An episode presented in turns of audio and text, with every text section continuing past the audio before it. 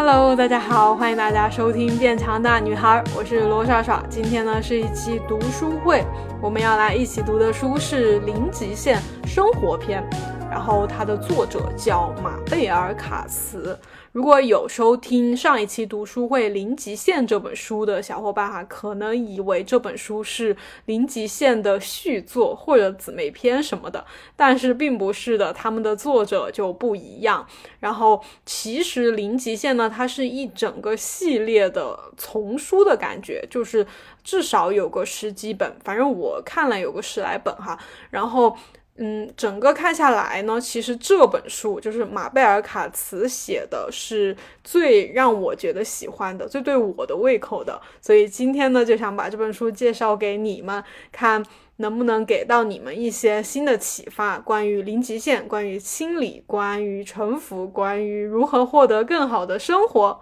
OK。那如果没有听过上期读书会，或者是说完全不了解零极限的，我这里也简单的再呃回顾一下哈，零极限它到底是什么啊？零极限呢，它其实整个系列讲的是一种疗法，围绕的是一个叫做和欧波诺波诺大我意识疗法的方法展开的。每一个作者去讲了对他的理解，以及他实践了这个方法。之后经历了什么样的事情？那这个方法呢？它是来自于夏威夷，然后它主要的作用是什么啊？就是它可以去释放导致我们生活失衡，或者是说导致我们呃有一些疾病的痛苦思想或者错误。那它比较经典的一个故事哈，就是有一个。心理学家，那就是上一本书《零极限》的其中一个作者，就是他。他是用这个方法，在没有会见任何一个患有精神病的罪犯的情况下，治好了那一整个监狱里所有的人，并且让整个监狱的这个气氛发生了巨大的改变。那这是一件真实的事情。所以，零极限的那个第二另外一个作者就是知道这件事情，他就去联系了这个心理学家嘛，也叫修兰博士，然后就有了零极限这本书，以及他们又把这个方法，嗯，通过各种各样的方式，就是介绍给了更多的人，于是就有了零极限的其他的这些系列的丛书。好。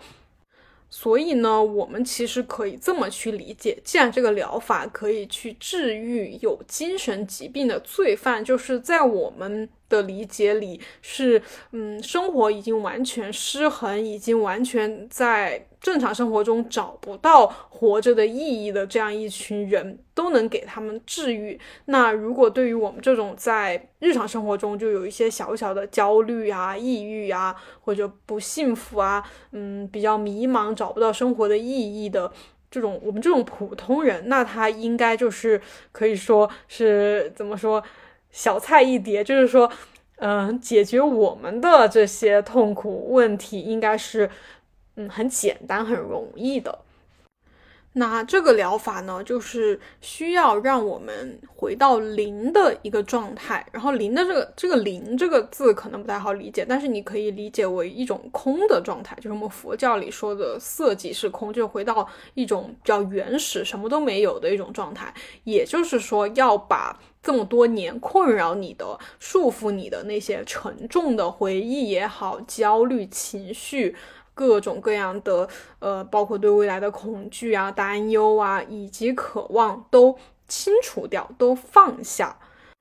那说起来是比较容易的哈，也好像听上去很好。但是我们尝试过的人，其实都知道，很多东西是没有那么容易，没有那么轻易可以放下的，没有那么容易就回到一种零的状态、空的状态。那所以就需要我们在。从此刻开始就去尝试，呃，不管是沉浮也好，呃，清理也好，零极限的各种东西也好，就是你要去把这些你觉得有用的东西反复的去尝试。这也是我一直说的，包括不管是健身也好，还是你想要获得健康也好，其实都不是说看了一个什么东西，或者是说我尝试了一天就你的这个情况就能大为好转，肯定是，呃，看了这些东西之后，知道了之后，要需要日复一日的去实践。好吧，这个是我们要首先达到的一个共识。然后呢，就是关于零极限里面经常提到的一个词语叫清理嘛。那这里我要分享一点我的理解哈，因为我在最开始看了这些书之后，然后心中有了一个清理的概念，我就觉得说。哦，那我就是要把那种不太好、所谓不太好的想法，就是给放下，就是不不要去想，不要那么去想了。所以我最开始对清理其实是有一些误解的，嗯，就是我相信可能很多人都会有这样一个误区吧，就是觉得说，呃，那些不好的想法、不好的一些思想，我就不要去想，我就，比如说，当我有了一个念头。嗯我就立马的封闭我的头脑，就是不准那样去想，就是会有一种抗拒那些想法的感觉，嗯，就觉得如果我去抵抗这些想法，抗拒这些想法，我就不会那样去想了，我就尽量的，嗯，逼迫自己去积极的、去开放的那样去正能量的去想一些事情。那我有一段时间是这样哈，但是发现还是整个人哈，嗯，没有没有比较。那种轻松舒服的感觉，反而是比较拧巴，比较小心翼翼吧，好像没有得到我嗯想象中那种比较理想的状态。然后大概过了一段时间之后，我可能又看了一些东西，然后自己在实践中有了一些领悟，我就发现我对清理的这个理解就是不太对的。那其实清理。有点类似于说整理房间，那我以前更多的就是说。呃，看到房间里有些脏东西，呃，有些那个什么，我就直接把它们装进垃圾袋里面打包，然后堆在，就是其实那个垃圾还是堆在我的房间里面，我只是把它装进了一个黑色的塑胶袋，然后以为自己看不见，然后以及不去理会它，但是那个垃圾其实还是留在我的房间里面。久而久之，即使我不去理它，我不去看它，我以为自己我没有看到那个垃圾，但是垃圾会腐烂，会发臭，以及会占据我的这个房间里的空间，它其实每天每每分每一秒都还是影响着我现在的生活的，但啊，所以其实清理呢，更多的是说你你要去把那些不用的东西，或者是说垃圾，你要去分类，你要去呃一件一件的，比如说呃不要的，我要怎么，它是属于哪一类，它是为什么会这样，然后。嗯，我要把它放在哪里，或者把它丢出去，或者是怎么的哈？就是你其实是要一件一件的去把它理清楚，而不是简单粗暴的说我就回避，我就把它们团成一团，呃，弄成一堆，然后呃塞在某个地方看不见就行了啊。所以，嗯，这也是我最近进行的还比较频繁的，就是我有在写清理日记，就是那些让我觉得比较堵。堵塞和比较拧巴的那些情绪也好，或者事情也好，我就会，比如今天，呃，某件事情让我觉得心里有点闷得慌，有点不太开心，有点跨不过去，然后我就会把它单独拎出来，写在我的那个我是用的那个软件啊，放在写在我的软件里面，然后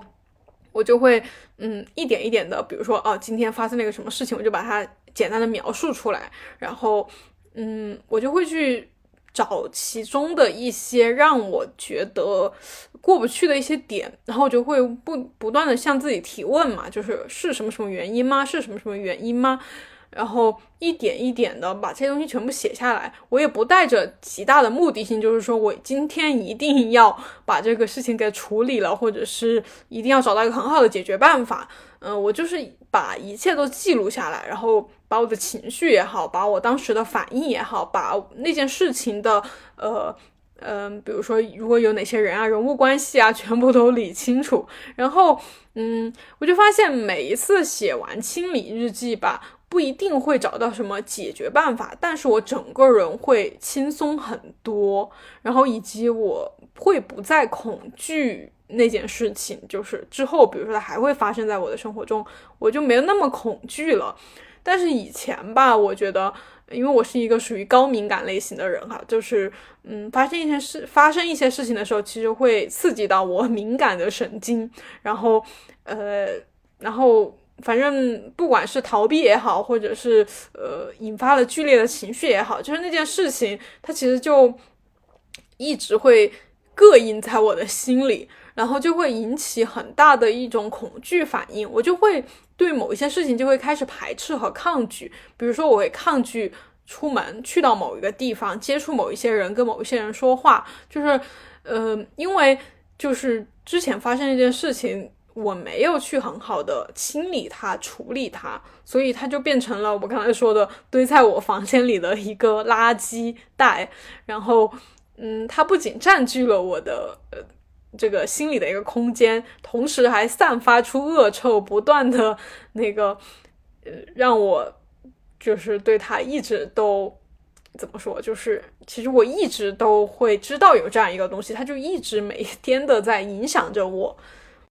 所以这是我今天的第一个建议：进行清理的时候，不只是打包把那些不好的东西给呃装全部装在一起，而是要一个一个、一件一件的去梳理它们，找到那些困扰你的死结、那些过不去的东西，然后打开它们。然后去面对，去诚实的面对他们，面对自己。就像这本书在前言的最后给大家提了一个问题：你想要自己是对的，还是快乐的呢？你想要去捍卫自己一直以为的那些东西，一直觉得是对的那些东西，一直躲在自己嗯的那个舒适圈里面、安全区里面。还是你想要勇敢的走出来，去拥抱真正的快乐，去真实的感觉到活着的每一刻都是如此如此的美好。如果你愿意的是快乐，那我们就一起去看看具体要怎么做。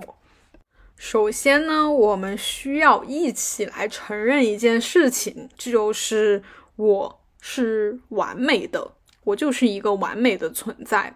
那你敢不敢现在说出这样一句话呢？其实可能你在说出或者看到的时候，你都会觉得有一点害怕，有一点紧张，或者是觉得不可能哈。对那些我们内心头脑里的信念或者是评判。都觉得我们其实并不是完美的，我们有很多的问题，很多很多的问题，我们不符合那个所谓的完美，嗯，底下会有的一些条件，就是你达到什么什么样子，达到什么什么样子，你才可能是完美的。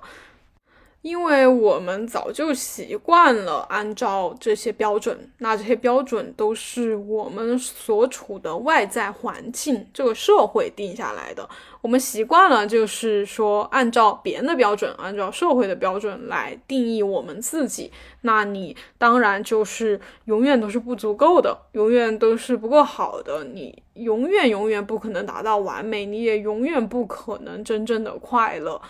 但是呢？作者说到：“当我们可以停止按照自己所处的外在环境来定义自己时候，我们就可以接收到更多自己无法想象的东西。”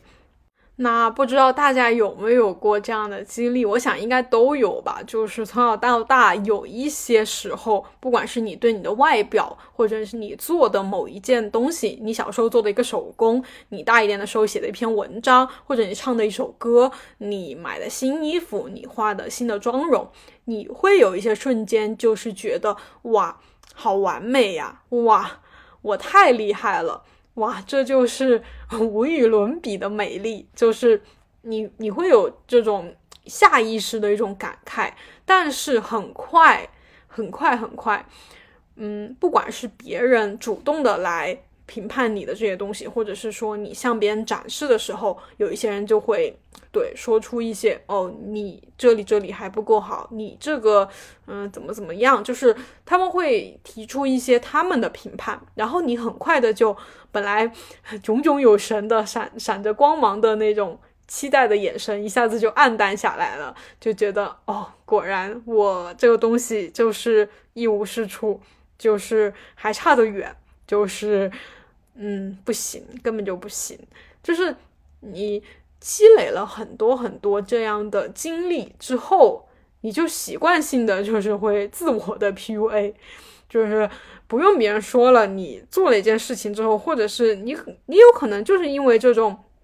嗯自我评判，你就不会去做做某一些事情，或者是你开始了之后，你就会觉得不行不行不行，我我肯定不行，就是你都不会再去做迈出那样一步了，所以就不会有那种成功的经验，或者是说让你感觉好的经验。所以日积月累下来，你的整个人生的感受也好，自我的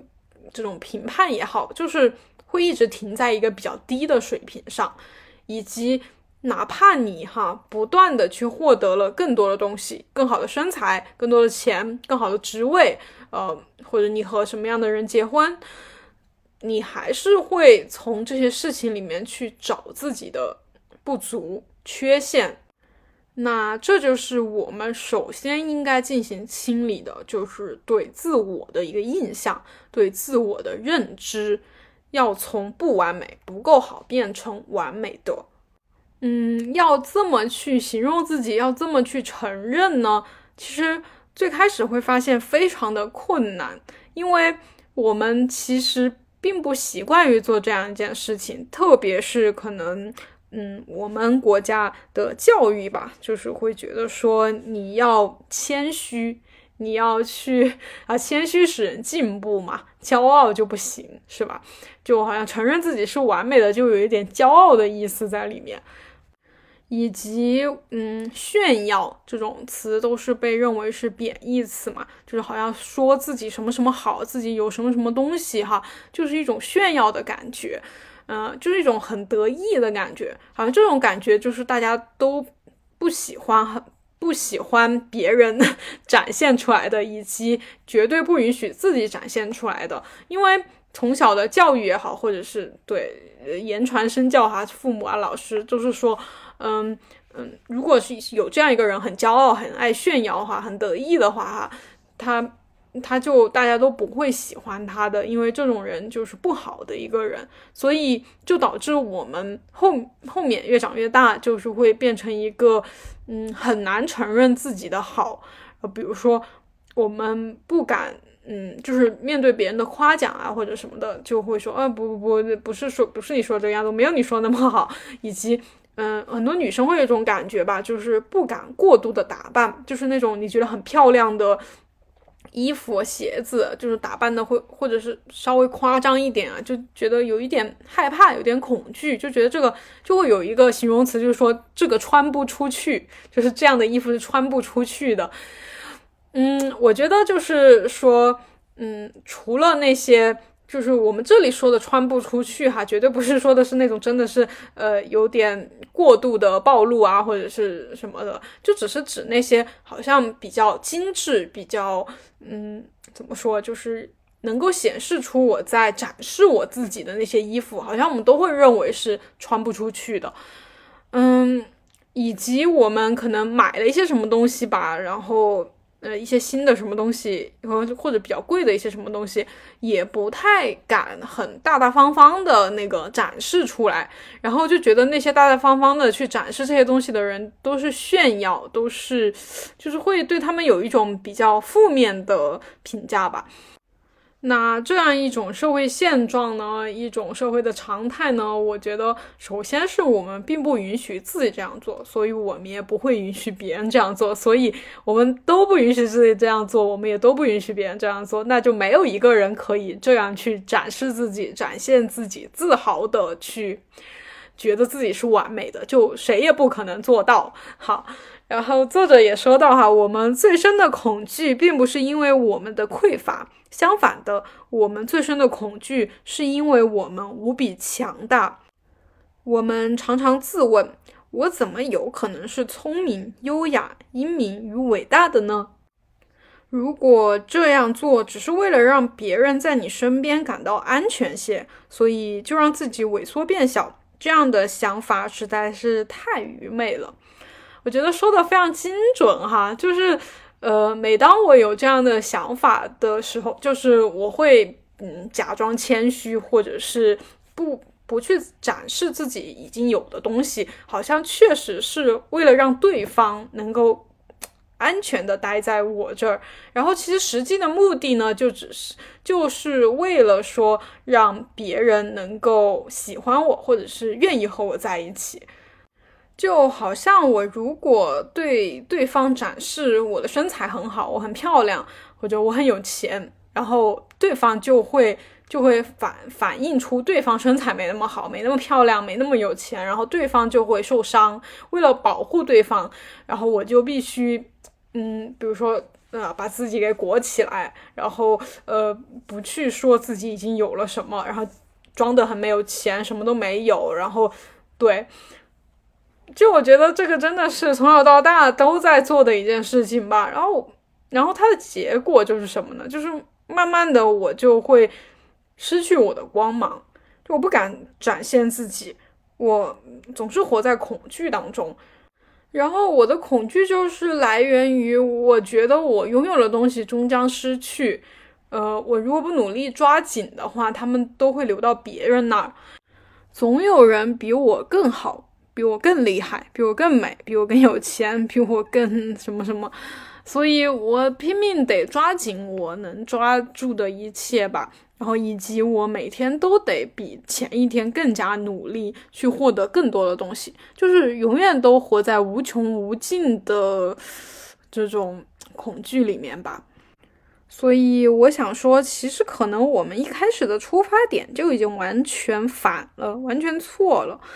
我们出发点就是我们不完美，我们缺少很多东西，然后我们就不断的向外去寻找，然后找来的那些东西呢，都只能带来非常短暂的一些满足感也好，快乐也好，所以我们就得不断的去拥有更多、更多、更多，把那些东西买回来堆在家里，然后把很多东西，嗯，加在自己身上，让自己拥有很多东西，然后又不断的、不断的去找，就是。永远都是这样一种状态，但是我们其实本身就已经是完美的，就是已经是非常足够的一种存在了。我们应该去展现自己已经有的东西，去关注自己本身，然后去告诉对你可以告诉的人你是什么样子，你这个样子有什么什么样的一些。可以展现出来的东西，然后你完全的允许自己成为自己，做自己，允许自己是这样一种好的状态，你就同时也会允许别人去成为他们自己。那我们互相的这样一种成全之后，我们就能看到一个很不一样的世界也好吧，状态也好。然后这是第一章哈。第一章的这个最后有一个小小的故事，我觉得非常的精彩。就是，嗯，里面讲的是一对母女，嗯，这个女儿呢是在婚姻失败之后，就是离婚之后嘛，她去和母亲见面，然后她的母亲也是那个婚姻是有问题的，呃，母亲在听完她的这个女儿的故事之后，叹了一口气。就比较抱怨着说：“我们母女俩怎么都这么命苦啊？为什么我们的婚姻都都是最终失败收尾，都都最终陷入这种被我们的丈夫嫌弃的悲惨境地呢？”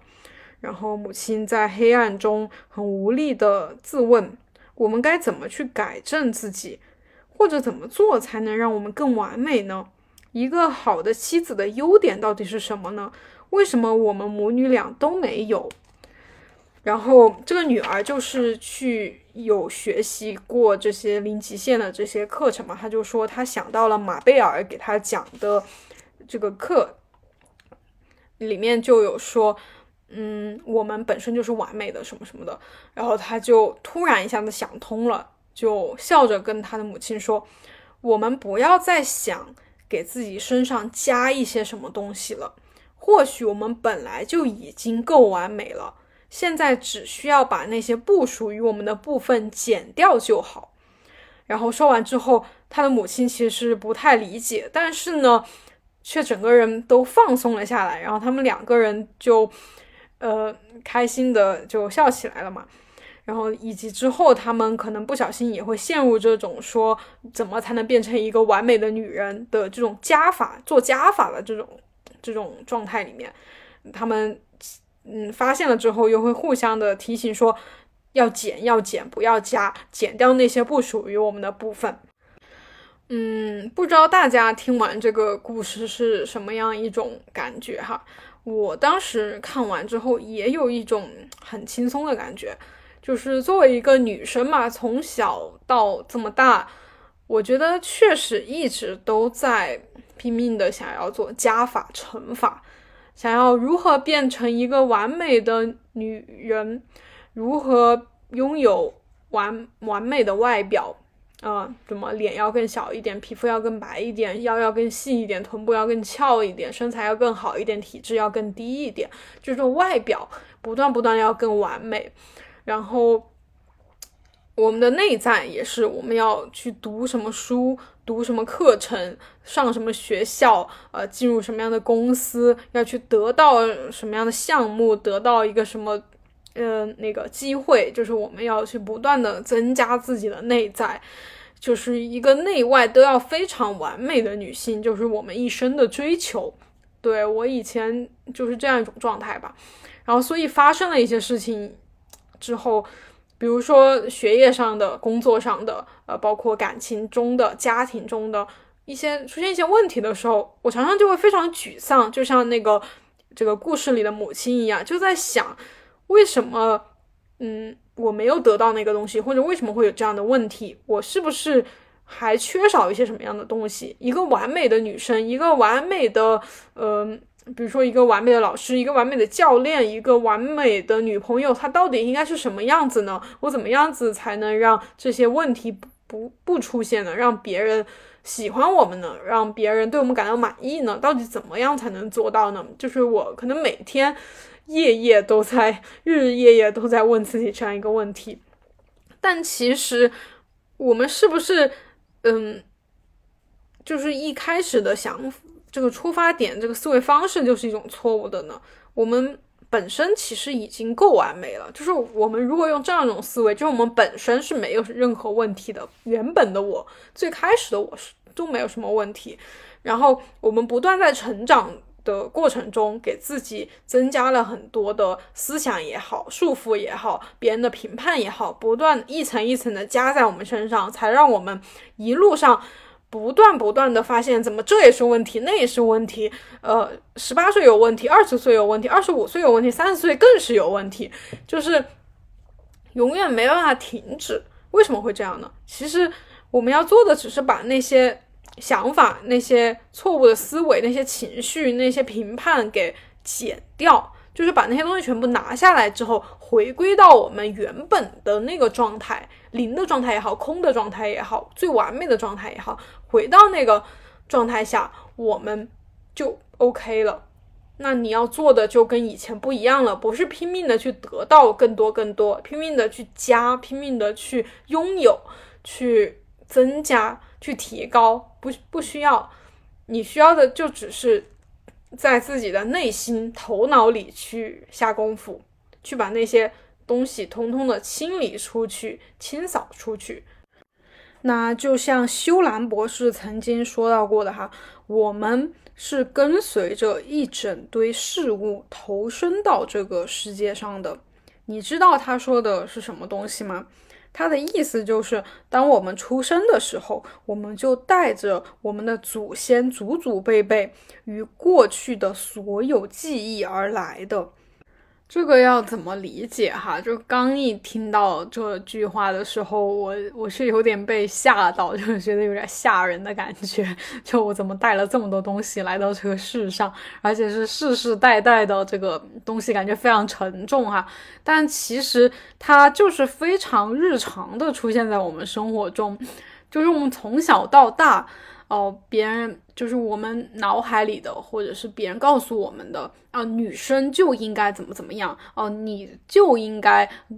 怎么怎么去读书，然后怎么怎么去工作，怎么怎么去嫁人啊，去生孩子，就是这一系列的这个流程哈，这个我们必须做的这个事情，或者是我们不能做那些事情，你说它是不是就是世世代代的人累积下来的一些认知？好。然后我们就背负着他们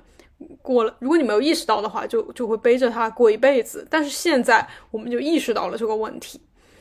也就是说，现在你感觉到痛苦，感觉到嗯压抑，感觉反正就是一切负面的感觉，以及你和别人有一些矛盾争执的时候，哈，你一定要意识到，这并不是你的问题，或者是他的问题，或者是谁有问题，尤其不是你的问题。我们要意识到，这是我们彼此的这个记忆。就是我们的那些祖祖辈辈的那些累积下来的这些认知，哈，对某件事情的固有思维、固有认知，它在起作用，它在放映，就像电影一样，它在播放出来，就通过我们每一个人把它给放出来了。我们就认为，哦，你必须要这样，或者你不能这样，然后呃彼此就是互相呃那个纠纠结，就非常痛苦，互相折磨，哈，就是。嗯，你要一下子意识到你们纠结的这个问题，它就是真的是这样吗？它就一定要这样吗？它就必须得这样吗？或者是说，我们就必须得争个你死我活，就都要坚持自己的这个这个意见，或者坚持自己的一个呃决定嘛？要的这个东西是一定要这样吗？你真的是想要这个东西吗？你是还是回到最开始的作者的提问？你是一定要自己是对的，还是你要快乐？然后，如果我们彼此互相都能意识到，我们需要的并不是证明自己是对的，或者捍卫那些固有认知，而是说让当下我们的能量能互相的流动，我们能不为一个小事在这里僵持着，我们。就是这个情况就会好转很多。那也有很多人会问哈，为什么这些记忆会一直跟随着我们，而且在我们就是之后的生活里不断的出现？为什么他要这样？那作者说的就是，这其实就是生命在给我们机会。我们所认为的一些问题哈，就是啊，为什么父母要催婚？为什么这个老板这样对我？为什么这个疫情要怎么怎么束缚着我？就是。呃，等等一系列的哈，为什么别人要这样来评判我？这些流言呃蜚语，就别人对我的指指点点，到底是为什么要这样？就是这其实不是问题，根本就是一些机会。生命就是成长的机会，就是我们出生在这个世界上哈，就是可能比如说佛教啊，一些会认为我们生下来就是为了受苦的，就是为了呃用。刚才说的这个体系来说，就是我们生下来就是要面对这些问题的，然后因为有了这些问题、这些机会，它才能够让我们去一步步的开始探索我到底是谁，我为什么来到这个世界上，我的目的是什么，我到底要去向哪儿？就是那个经典三问哈，我是谁？我从哪里来？我要去哪儿？然后，因为我们其实，嗯，在成长的过程中会逐渐的忘掉自己是谁，其实。在最最最开始，就是那种婴儿小孩的时候，是我们人性自我最最怎么说，最没有受到压抑，最能够嗯很直白的展现的一个时期。然后，但是由于我们很多人都缺少正确的引导嘛，然后就不知不觉的。这些本本来的自我都被压抑到最深最深的那个潜意识里面去了，然后我们就不断的在重复那些祖祖辈辈的记忆，然后就不断的在重复那些痛苦，所以这也是我们说到的这个和欧波诺波诺的这个大我意识疗法，它的一个最根本的。一个东西就是说，我们首先要承担起这个百分之百的责任，就是一切的问题都是来源于我这里。这不，这不代表就是我有问题啊，而是说问题是存在于我们刚才说的，我们出生起来就背负着的那些世世代代的记忆、回忆、看法啊等等一系列的东西。然后我们所以说，问题在我们这儿，那。改正的机会也在我们这儿。其实，嗯，这个，嗯，怎么说？现状没有大家想象的那么绝望，好像说的我们出生起就带着很多问题，而且是世世代代的无法解决的。但既然是在我们这儿，那机会也在我们这儿，那改变一切的可能性也在我们这儿。所以说，我们既是，呃，可能是那个，嗯，感受到了一些问题，但是要解决的那个钥匙也好，或者是那个，嗯。方法也好，也都在我们的手上。然后我们通过嗯，如果说是和欧波诺波诺他给出了一个方法的话，就是说我们利用他的那四个词语“对不起，请原谅，谢谢你，我爱你”，去就可以进行自我的修复了。就是每当你发现一个问题，你就说对不起，不管是什么存在于我这里，或者是我的心里，才会创造出导致这一切的痛苦，但是都请原谅我。然后谢谢你给我机会去修正，然后我爱你就是表达我的一个感恩之心嘛，就是对这一切的问题就是怀抱着一种嗯充满着希望、感恩的这样一种心态，然后再再来看我们可以怎么去解决。但是再次要提醒大家，嗯，问题在我这儿，我们要对一切百分之百的负责，不等于我有罪，我有错。我或者是一切的罪恶根源，不是等于这个，就是一定要呃稳稳的抓住这个最基最最根本的一个嗯心态，就是我本身是完美的，就我本身是完美的，我只需要去清理掉呃不管是谁哈，无所谓谁加在我身上的这一系列一大坨的呃乱七八糟的东西。我就要一点一点的把它们全部都清理下去，全部从我身上剥离掉，然后让那个真正的、原本的、完美的我给展现出来。哦，这就是我这一辈子的任务也好，我的功课也好，我的什么都好。OK，这里就是嗯讲讲到这里，就时间已经有三十几分钟了哈，所以这里我感觉这本书可能会讲三集。所以我先暂停到这儿，然后嗯嗯，大家就可以跳转到下一集去听接下来的内容了哈，拜拜。